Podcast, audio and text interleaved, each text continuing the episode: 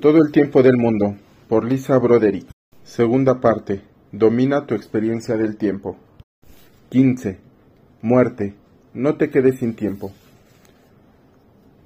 Formada como economista y psicoterapeuta, mi madre, de mentalidad científica, era menos receptiva a las explicaciones espirituales de lo que soy yo.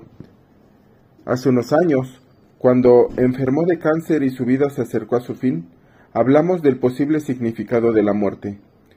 Le dije que yo creía que la muerte era como salir del propio cuerpo.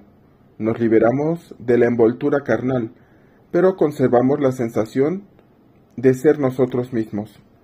Le dije que tras la muerte ella podría seguir en la habitación y que tal vez podría incluso manipular la electricidad.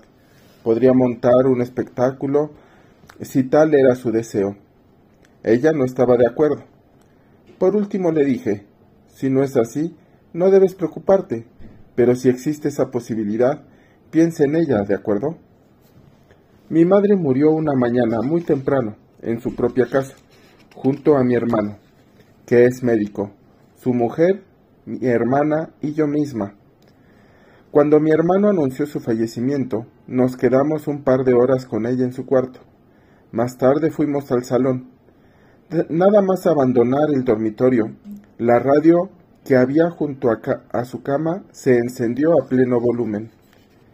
Llevo días aquí, dijo mi hermano, y esa radio no se ha encendido nunca. Su mujer añadió, la televisión se acaba de reiniciar. Parece haberse encendido sola. A la mañana siguiente, el colgante de alerta de mi madre envió una alarma a la oficina central, como si alguien lo hubiera pulsado. Sin embargo, estaba a un lado de la cama desde que se llevaron su cuerpo en una casa, en una casa cerrada. Al parecer, mi madre nos brindó todo un show. Los científicos aún no han ofrecido prueba definitiva de que aquello que anima el cerebro humano continúa después de la muerte. Pero según los estudios, el 4.2% de los estadounidenses han vivido una experiencia cercana a la muerte o SM. Esto sugiere que unos 15 millones de personas han experimentado algo parecido a estar conscientes tras un incidente mortal. Este número es probablemente mayor porque la mayoría de la gente, incluida yo misma, no cuenta inmediatamente este tipo de vivencias y a menudo espera años antes de revelar lo que ha creído experimentar. La mayoría de nosotros Hemos oído relatos de personas que han percibido la presencia de otros, ya fallecidos, o hemos sido nosotros mismos los que hemos notado esas presencias. Aunque la sabiduría popular sugiere que estos sucesos extraordinarios son un aspecto de duelo, es posible que haya algo más. La muerte suele definirse como el cese irreversible de todas las funciones físicas vitales, entre ellas las que realizan el corazón, el sistema respiratorio y el cerebro. Sin embargo, hace poco, una serie de investigaciones han cuestionado, esta definición al reanimar los cerebros de unos cerdos que llevaban horas muertos.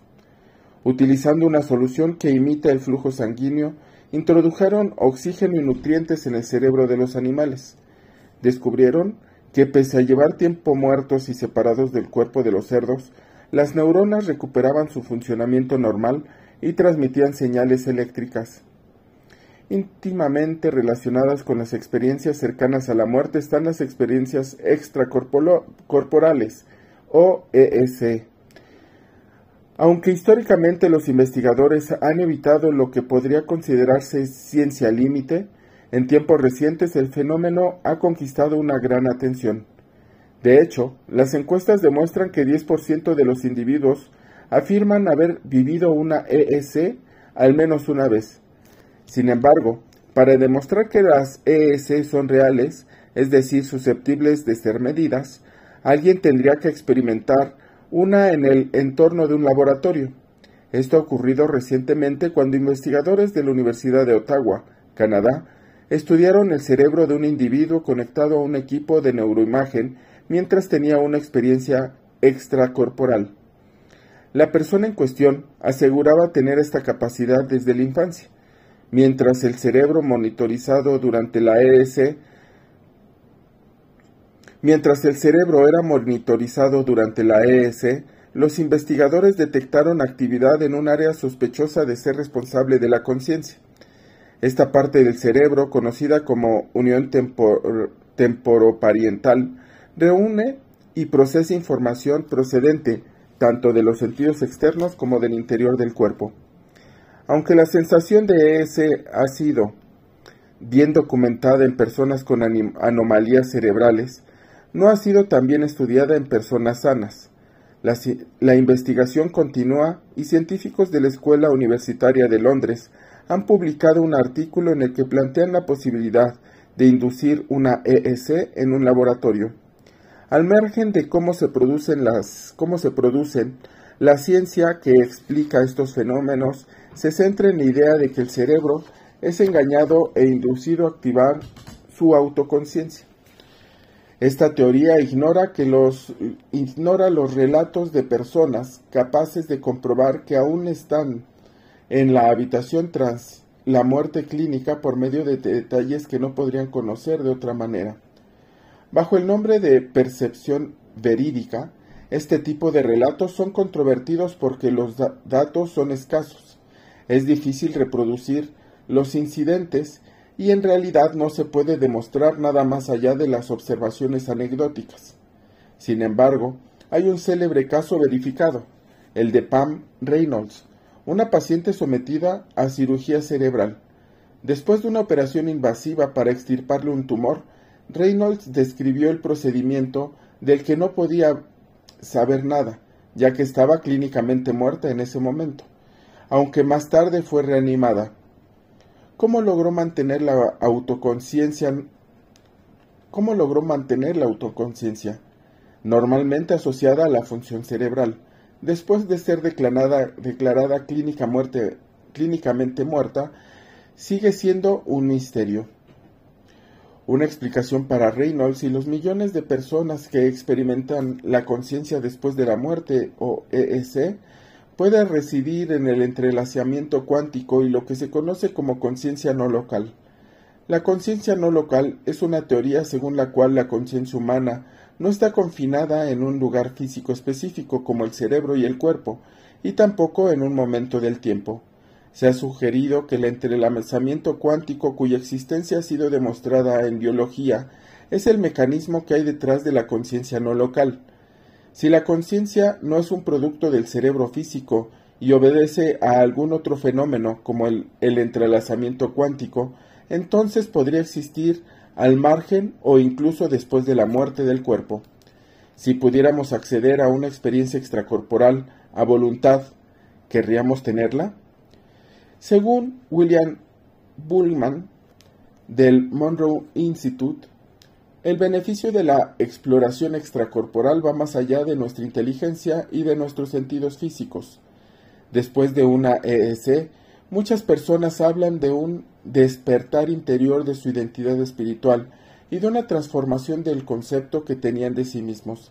Se perciben a sí mismos como una realidad que trasciende la materia, más conscientes y más vivos. Entre los beneficios de la ES recopilados en todo el mundo en las últimas décadas, encontramos una mayor conciencia de la realidad, la comprobación de la propia inmortalidad y un crecimiento personal acelerado, el reconocimiento y la experiencia de influencias de vidas pasadas, un eh, aumento de la inteligencia, una mejora de la memoria y una imaginación reforzada. Aunque muchos hablan de efectos positivos duraderos a partir de una ES, quienes la experimentan rara vez hablan de ellos. Por ejemplo, en este relato de Elena encontramos lo que según ella fue una experiencia fuera del cuerpo mientras conducía por la autopista. Tenía 18 años, vivía en Alemania y había obtenido el carnet de conducir. Una tarde decidí conducir por la autopista por tercera vez. Estas autopistas siempre tienen tres carriles, lento a la derecha, intermedio en el centro y rápido a la izquierda. Como no confiaba mucho en mis habilidades de conducción, elegí el carril lento. De pronto, vi que el coche al que seguía chocó con otro vehículo. Fui presa del pánico. No creía ser capaz de frenar para evitar la colisión. Tenía que cambiar de carril, pero al mirar mi izquierda descubrí que otro coche me estaba adelantando por el carril central. No podía cambiar y no podía frenar a tiempo. En todo caso pensé, voy a tener un accidente. Un momento después me embargó la extraña sensación de estar hipnotizada. Era como si tuviera los ojos cerrados y la cabeza me diera vueltas. Entonces no sentí nada, como si viviera en tierra de nadie suspendida en el tiempo. Al instante abrí los ojos y volví a ver. Conducía por el carril más a la izquierda, dos carriles más allá de donde me encontraba al principio.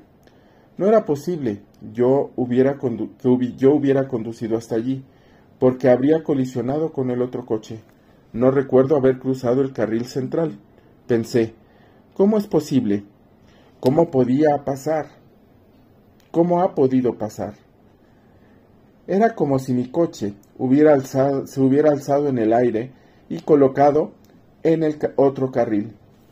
Sin embargo, en todo este episodio no sentí ningún miedo, más bien la sensación de que el tiempo fluía más lento. En la fracción de segundo en la que todo sucedió, examiné a cámara lenta mis dos opciones, estrellarme contra el coche que tenía delante o avanzar hacia el que me estaba adelantando. Entonces, cuando no veía nada por encontrarme en tierra de nadie, me pareció estar suspendida en el tiempo. Sentía que había abandonado mi cuerpo y que no participaba en los acontecimientos. Solo cuando el tiempo recuperó su curso normal, advertí con asombro que estaba viva, ilesa y que conducía por el carril despejado. Aunque no había una experiencia racional, el hecho de que sucediera me inundó de gran alegría y de un alivio gozoso, como si estuviera conectada a un poder superior. La sensación de ser observada y protegida nunca me ha abandonado, aunque aún hoy no puedo explicarlo. Una cosa más, en aquel momento no, no se lo conté a nadie porque no sabía qué decir, y además era demasiado joven. Pensaba que los demás no me creerían o se reirían de mí. Es evidente que Elena experimentó un estado de percepción concentrada, suscitada por un gran peligro, como en el caso de los atletas en estado de flow y la experiencia habitual de ralentización del tiempo en los episodios que ponen en peligro la vida, el cerebro generó espontáneamente múltiples estados de ondas cerebrales, beta, alerta, alfa, relajación mental, teta, atención plena y gamma, máxima concentración para afrontar una circunstancia tan extraordinaria. Las ES son la única, son únicas porque combinan la dilatación y la flexibilización del tiempo, tal como vivió Elena junto a la confirmación personal de la propia inmortalidad y la pérdida del miedo a la desaparición. A continuación te ofrecemos una práctica para que descubras si puedes viajar fuera de tu cuerpo. Si la conciencia no está limitada por nuestro cuerpo y de algún modo no es local y existe sin soporte físico, podrá continuar más allá de la existencia de nuestra envoltura carnal. La muerte no sería el fin de la vida y el tiempo tendría menos limitación de las que pensamos. Práctica. No quedarse sin tiempo. A fin de prepararte plena, planea empezar este práctica no quedarse sin tiempo. A fin de prepararte, planea empezar de noche. Las ES coronadas por el éxito están relacionadas con los ciclos de sueño. Cuando tu cuerpo esté dormido y tu mente permanezca activa, estarás preparado. Prepara un lugar en tu casa cómodo y seguro. Alquiere desplazarte avanzada la noche cuando empieces tu práctica de la ES. Ciertas músicas o visualizaciones guiadas pueden ser de gran ayuda mientras tu cuerpo entra en la fase de sueño. Asimismo, el uso de suplemento con galantamina que mejora la memoria te ayudará a soñar lúcidamente y posiblemente desencadenará la experiencia extracorporal. Por supuesto, antes de tomar este u otro suplemento, consulta a tu médico. Unas tres o tres horas y media después de haber conciliado el sueño, Despierta y desplázate al lugar que has elegido. Una butaca reclinable es ideal. Reclínate ligeramente en la butaca o sofá, pero no te acuestes. Repite mentalmente las palabras pierde el tiempo para concentrar tu percepción. Sigue repitiéndolas hasta que pierdas la percepción consciente. Si tienes sueño luz, un sueño lúcido en el que apareces en otro lugar de la habitación, procura salir por la puerta más cercana para alejarte lo más posible del lugar en el que yaces dormido. Nota. Probablemente no sucede inmediatamente y necesite cierta práctica, pero la EEC es la verdadera vía de acceso a la experiencia del tiempo que necesitas.